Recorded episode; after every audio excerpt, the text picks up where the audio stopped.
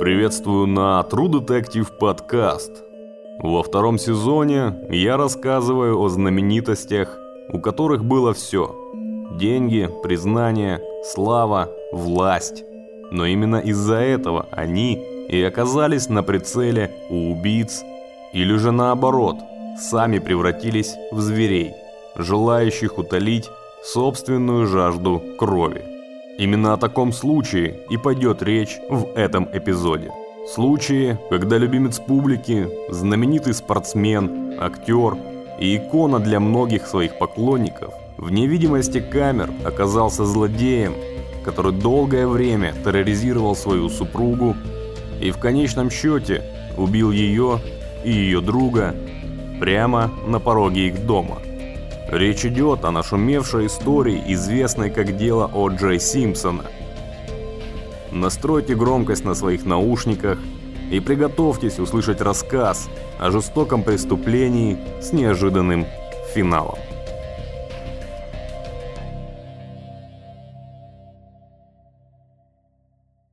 Глава 1.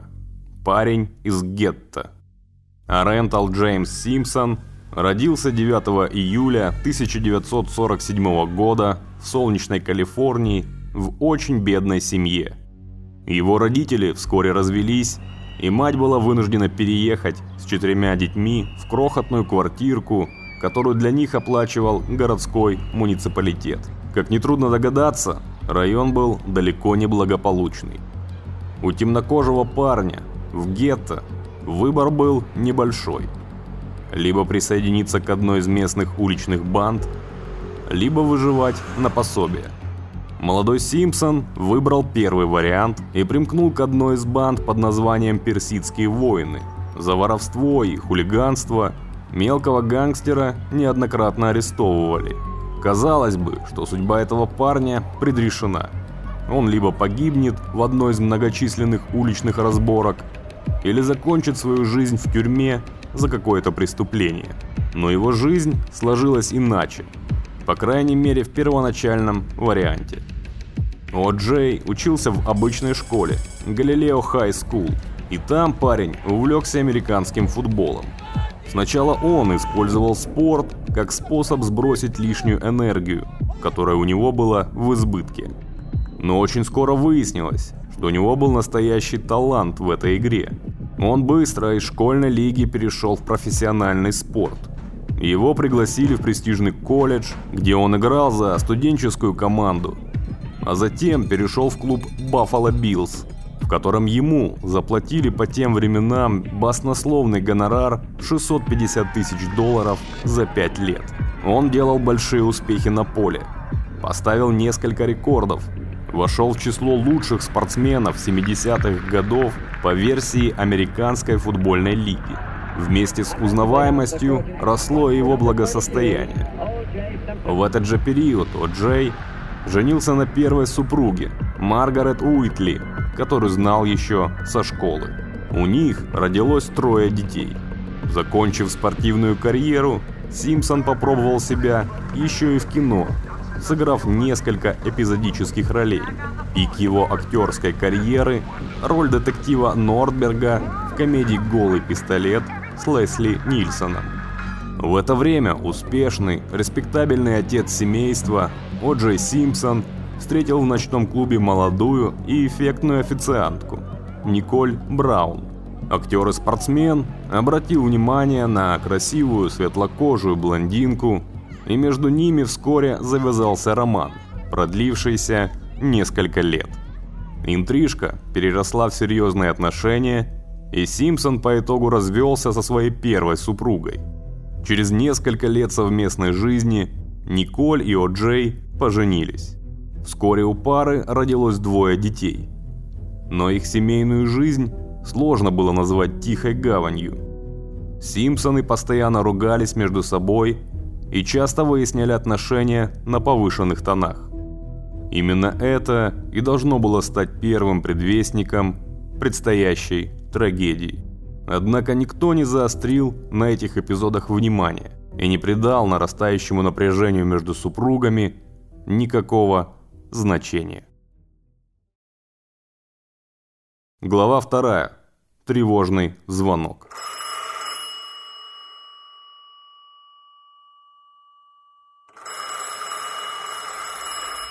1 января 1989 год. В службу спасения поступил звонок. На том конце провода была испуганная женщина. Она просила прислать к ней помощь, поскольку ее бывший муж вломился в ее дом и угрожал ее жизни. Вы можете прислать кого-то на Грета Грин? Он вернулся. Пожалуйста. Как он выглядит? Это О.Джей Симпсон. Я думаю, вы его знаете. Вы можете кого-нибудь прислать сюда? Пожалуйста, оставайтесь на линии, чтобы мы могли понимать, что происходит, до тех пор, пока к вам не прибудет полиция. Ага. Они скоро прибудут. У него есть оружие? Я не знаю. Он ушел домой, а затем вернулся. Дети спят наверху. И я не хочу, чтобы что-нибудь случилось. Вы ранены? Нет. Хорошо.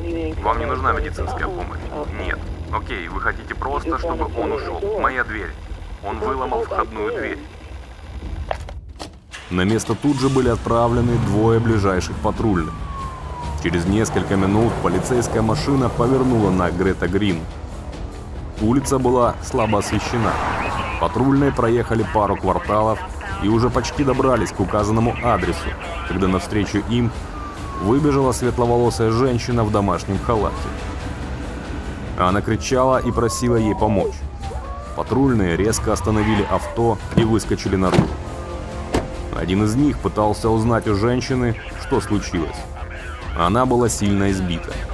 Через все ее лицо с правой стороны, от лба до подбородка, проходил огромный ушиб. Под глазом наливался фингал, а в самом глазном яблоке от удара полопались капилляры. Было очевидно, что кто-то ее сильно избил. Причем произошло это всего пару минут назад. Мгновением позже они догадались, кто это мог быть. Из темноты улицы проступила огромная черная фигура. Мужчина высокого роста приближался быстрыми шагами и выкрикивал ругательства, которые эхом разносились по пустой улице. Через несколько секунд он зашел на территорию, которая освещалась парами патрульной машины, и один из полицейских узнал этого мужчину. Это был О.Джей Симпсон, самый результативный раненбэк в истории американского футбола – суперзвезда и комедийный актер. Он был вне себя от ярости и гнева. Женщина, выбежавшая навстречу полиции и теперь стоявшая за их спинами, явно его боялась. Но уже не всхлипывала и не просила ее увести. Странным образом, этот эпизод из жизни Николь и О.Джей Симпсонов долгое время будет неизвестен широкой публике. В ту ночь никого не арестовали и не посадили за решетку. Возможно потому, что патрульные не хотели лишних проблем, а может просто оказались фанатами легендарного футболиста. Странным было и поведение самой Николь, которая отказалась подавать заявление об избиении в полицию. Возможно, она знала, что ее бывший муж, с которым она развелась двумя годами ранее, обладает связями в правоохранительных органах и может повлиять на результаты расследования. А может она просто боялась его настолько, что не хотела в принципе переходить ему дорогу. Впрочем, на всякий случай, она все же припрятала кое-какой козырь. Фото, на котором отчетливо видны следы побоев на ее лице и шее. Эти снимки Николь распечатала на ксероксе и вложила на дно своего сейфа, спрятанного в стене. Возможно, Браун Симпсон считала, что эти снимки пригодятся ей в суде против О'Джея, с их помощью она сможет доказать, что он систематически избивал свою жену. Николь еще раз заглянула в сейф. Затем закрыла тяжелую крышку и крутанула ручку с кодовым замком. Ей больше никогда не придется доставать эти снимки снова. Глава 3. Под покровом ночи. 12 июня 1994 год. Лос-Анджелес. После развода Николь с двумя детьми осталась жить в их общем с О'Джеем доме. Сам Симпсон съехал на виллу неподалеку. Несмотря на развод, о Джей с пристальным вниманием следил за личной жизнью бывшей жены и неоднократно устраивал ей скандалы по этому поводу. Так продолжалось несколько лет. Летом 94 -го года Николь со своими сестрами отправилась в школу своей дочери, где та выступала на ученическом концерте. После мероприятия Николь вместе с родственниками отправилась ужинать в один из ресторанов. Затем женщина вернулась домой и уложила детей спать на втором этаже. Она вышла из комнаты и шла по ступенькам вниз, когда в дверь позвонили. Николь направилась к ней, чтобы встретить гостя. Им оказался Рональд Гольдман, официант того самого ресторана, где ужинала Николь со своими сестрами и матерью. Как оказалось, ее мама забыла там свои очки, и Рональд привез их Николь домой. Предположительно, между Гольдманом и Браун уже некоторое время был роман. Рональд зашел внутрь, и Николь закрыла за ним двери. Около получаса они находились дома вместе, пока снова не раздался звонок. Николь пошла открывать. На пороге стоял ее бывший муж, О'Джей Симпсон, и он был в ярости. Очевидно, что звезда спорта и кино продолжал ревновать экс-супругу и следил за ней. Между ними началась ссора, прямо на крыльце дома. Услышав их разговор на повышенных тонах, на улицу вышел и Гольдман. Он попытался вклиниться между бывшими супругами, и это, очевидно, стало последней каплей для О'Джея. Он достал из кармана внушительных размеров нож и, не раздумывая, ударил им любовника бывшей жены. Тот упал с крыльца. Следующий удар предназначался самой Николь.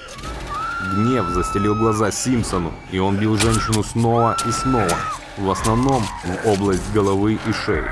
Когда жертва перестала подавать признаки жизни, убийца снова переключился на раненого мужчину, который пытался отползти в сторону.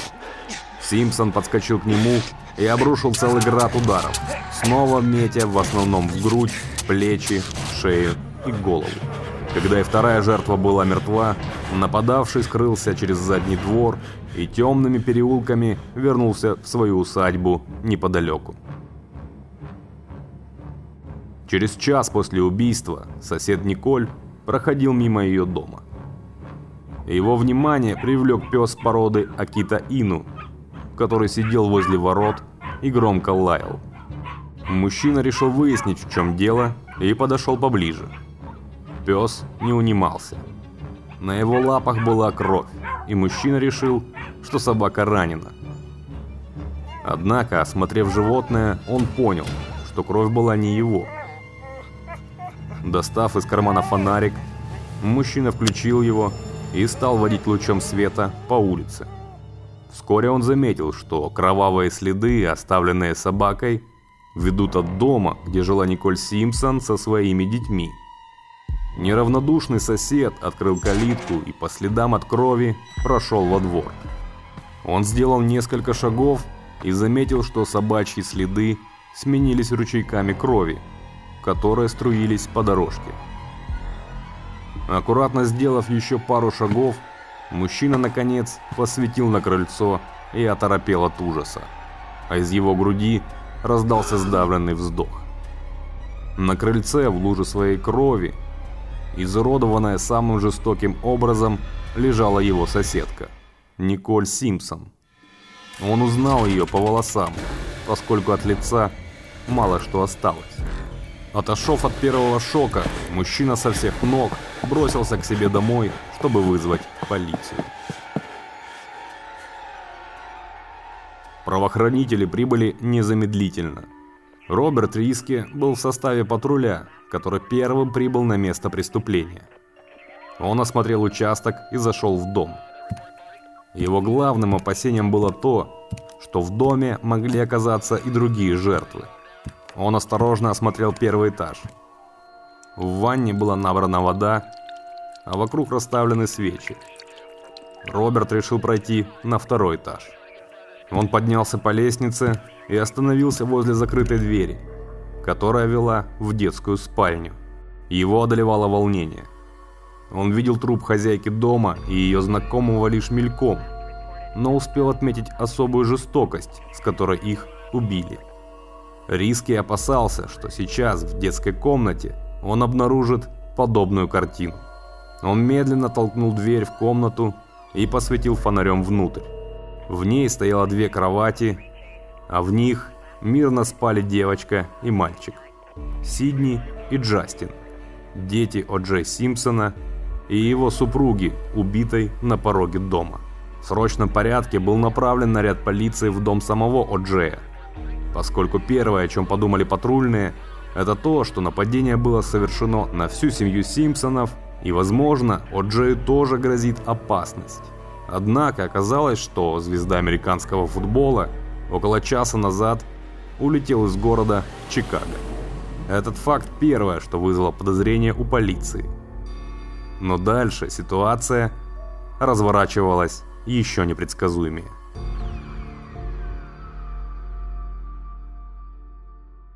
Глава 4. Погоня в прямом эфире. О'Джей Симпсон вернулся в Лос-Анджелес лишь через 12 часов после того, как ему сообщили о смерти жены. Его поспешный вылет был подозрительным. Кроме того, следователей насторожил тот факт, что узнав о смерти Николь, Симпсон не спросил, как именно она умерла. Воспользовавшись его отсутствием, полиция провела тщательный обыск его дома и обнаружила много подозрительных вещей. На его автомобиле были капли крови, а в саду была обнаружена окровавленная правая перчатка. Левую полиция нашла на месте преступления. Кроме этого, там же были обнаружены следы от ботинок, размер которых соответствовал размеру О'Джея, и капли крови, группа которой совпадала с группой Симпсона. Полиции нужно было время, чтобы проверить все эти улики. О'Джей же пока изображал убитого горем мужа и даже присутствовал на похоронах Николь. Он также хотел забрать к себе своих детей, чему сильно противилась семья погибшей. Через пять дней полиция провела все необходимые проверки и была готова выдвинуть обвинение О'Джею в убийстве его бывшей жены и ее бойфренда. Однако его адвокат Роберт Шапира известный умелец заключать выгодные сделки, убедил правоохранителей не арестовывать знаменитого спортсмена у всех на глазах. Он пообещал, что его клиент сам явится в руки правосудию. 17 июня в 11 часов утра он должен был прибыть в полицейский участок. Это стало сенсацией, и в комнате для прессы в тот день было не протолпиться – все ждали, что когда подозреваемый явится, они смогут запечатлеть весь процесс его ареста. Но О'Джей не явился. Вместо него к журналистам вышел его близкий друг и второй адвокат, Роберт Кардашьян, тот самый отец семейства Кардашьян, и в его руке был лист бумаги. Он встал перед камерами и зачитал сообщение от Симпсона.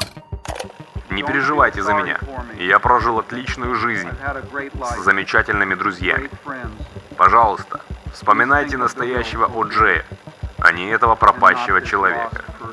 Спасибо, что делали мою жизнь особенной. Надеюсь, я тоже смог вам помочь. Мир вам и любовь. О'Джей. Многие восприняли эти слова как прощальную записку легенды спорта. Правоохранители же были в бешенстве от такого поворота. К журналистам вышел офицер по связям с общественностью Дэвид Гаскон и зачитал текст обвинения. Сегодня утром полиция Лос-Анджелеса получила ордер на арест О'Джея Симпсона. Он обвиняется в убийствах Николь Браун Симпсон и Рональда Голдмана. Через час после этого заявления в полицию поступил звонок. Звонивший футбольный фанат увидел О'Джея в белом Форде Бронко, который ехал по одной из дорог Л.А. Мужчина узнал бывшего спортсмена и заявил, что тот был не один в машине. С ним был еще один человек. Диспетчер передал эту информацию патрульным. На перехват были отправлены все свободные машины, а в небо поднялся полицейский вертолет. Компанию ему составили еще пять вертушек, принадлежавших телевизионным каналам.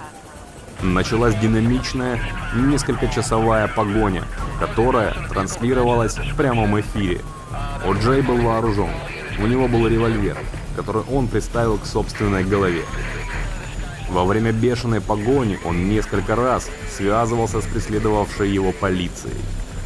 Сначала у него не было каких-то конкретных требований. Он, очевидно, находился в неадекватном состоянии. Все это время за рулем его авто находился его близкий друг, Эл Коулинс, который позже заявил, что Джей вынудил его сесть в машину угрозами убить себя. Через час бесцельных разъездов по автобану в сопровождении целого эскорта полиции Симпсон потребовал, чтобы ему дали возможность добраться до дома матери, с которой он очень хотел увидеться. Полиция пошла на уступки и выполнила это требование. Белый Форд Бронко под гул сирен направился в один из районов Л.А. Люди, которые смотрели телетрансляцию погони и находились поблизости, начали целыми толпами выходить на трассу, чтобы посмотреть на шоу вживую. Многие держали в руках плакаты с надписью «Вперед, О'Джей! Вперед!». Другие называли эту погоню последним забегом самого результативного раненбека в истории. И эта попытка побега привлекла столько внимания, что даже спортивные телеканалы вынуждены были транслировать финал одного из матчей НБА маленькой картинкой в углу экрана, тогда как основную его часть отвели под Симпсона. Наконец он добрался к дому матери, и после нескольких часов переговоров О'Джей согласился оставить пистолет, выйти из машины и зайти в дом, где его ждала полицейская команда. Там его удалось, наконец, арестовать. Глава 5. Судебный процесс столетия.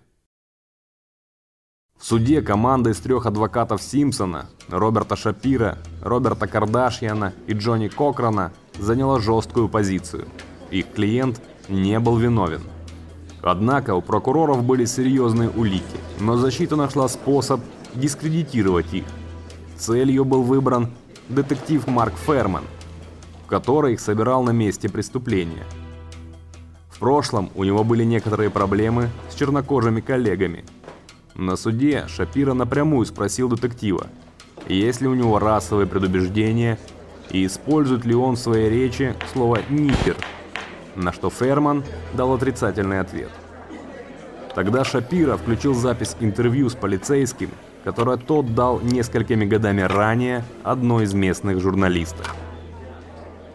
На записи Ферман произнес слово «нигер» 42 раза. Это было крупное поражение обвинителей. Один из основных свидетелей был дискредитирован. Защите также удалось доказать, что кровь Симпсона, которую детективы обнаружили на месте преступления, была собрана неправильно, и ее проверяли в лаборатории с нарушениями нескольких норм.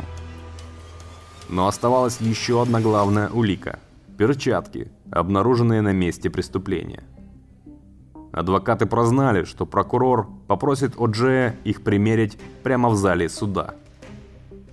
Тогда они сказали подсудимому перестать принимать лекарства от артрита, которым тот долгое время страдал. Через несколько дней его руки предсказуемо распухли. Когда пришло время для эксперимента, Симпсон с невозмутимым лицом поднялся со своего места и с усилием стал натягивать черные кожаные перчатки на свои руки – Всем в зале было очевидно, что они ему малы. Перед тем, как присяжные собрались удалиться на совещание и вынести приговор, Джонни Кокран подошел к ним вплотную и спокойным, но уверенным голосом произнес фразу, которая стала знаменитой. Если она не налезет, вы должны его оправдать. После чего присяжные удалились из зала суда. Ожидалось, что после девятимесячного процесса им понадобится несколько дней, чтобы прийти к решению. Но уже через 4 часа они были готовы огласить приговор. О'Джай Симпсон, которого обвиняли в двойном убийстве первой степени, был признан невиновным. Под аплодисменты он покинул зал суда свободным человеком. Это решение стало настоящим праздником для чернокожего населения США, которые все время поддерживали О'Джея и были уверены в его невиновности. И шоком для белых, которые считали, что улики были неопровержимы, и Симпсон должен был сесть в тюрьму на пожизненное. Глава 5. Бумеранг жизни. Вскоре после первого суда начался еще один, гражданский. Семья Николь требовала компенсации за смерть своей сестры и дочери. И этот суд О'Джей проиграл. Ему надлежало заплатить 33,5 миллиона долларов. Кроме того, его репутация была испорчена. Он начал много пить и фактически стал банкротом – Несколько лет он вел подобный образ жизни. И в итоге он его привел к вооруженному ограблению в 2007 году. После этой выходки Симпсона снова арестовали, и на этот раз уйти от правосудия ему не удалось. Он получил 33 года тюрьмы с правом досрочного освобождения. Такой суровый приговор многие связывали с тем, что бывший спортсмен – избежал наказания за убийство своей супруги.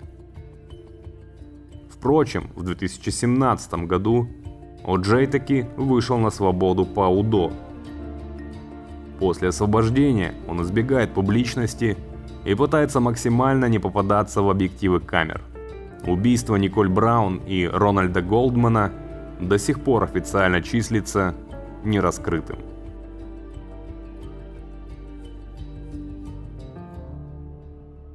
Это был True Detective подкаст. Вы прослушали второй эпизод второго сезона.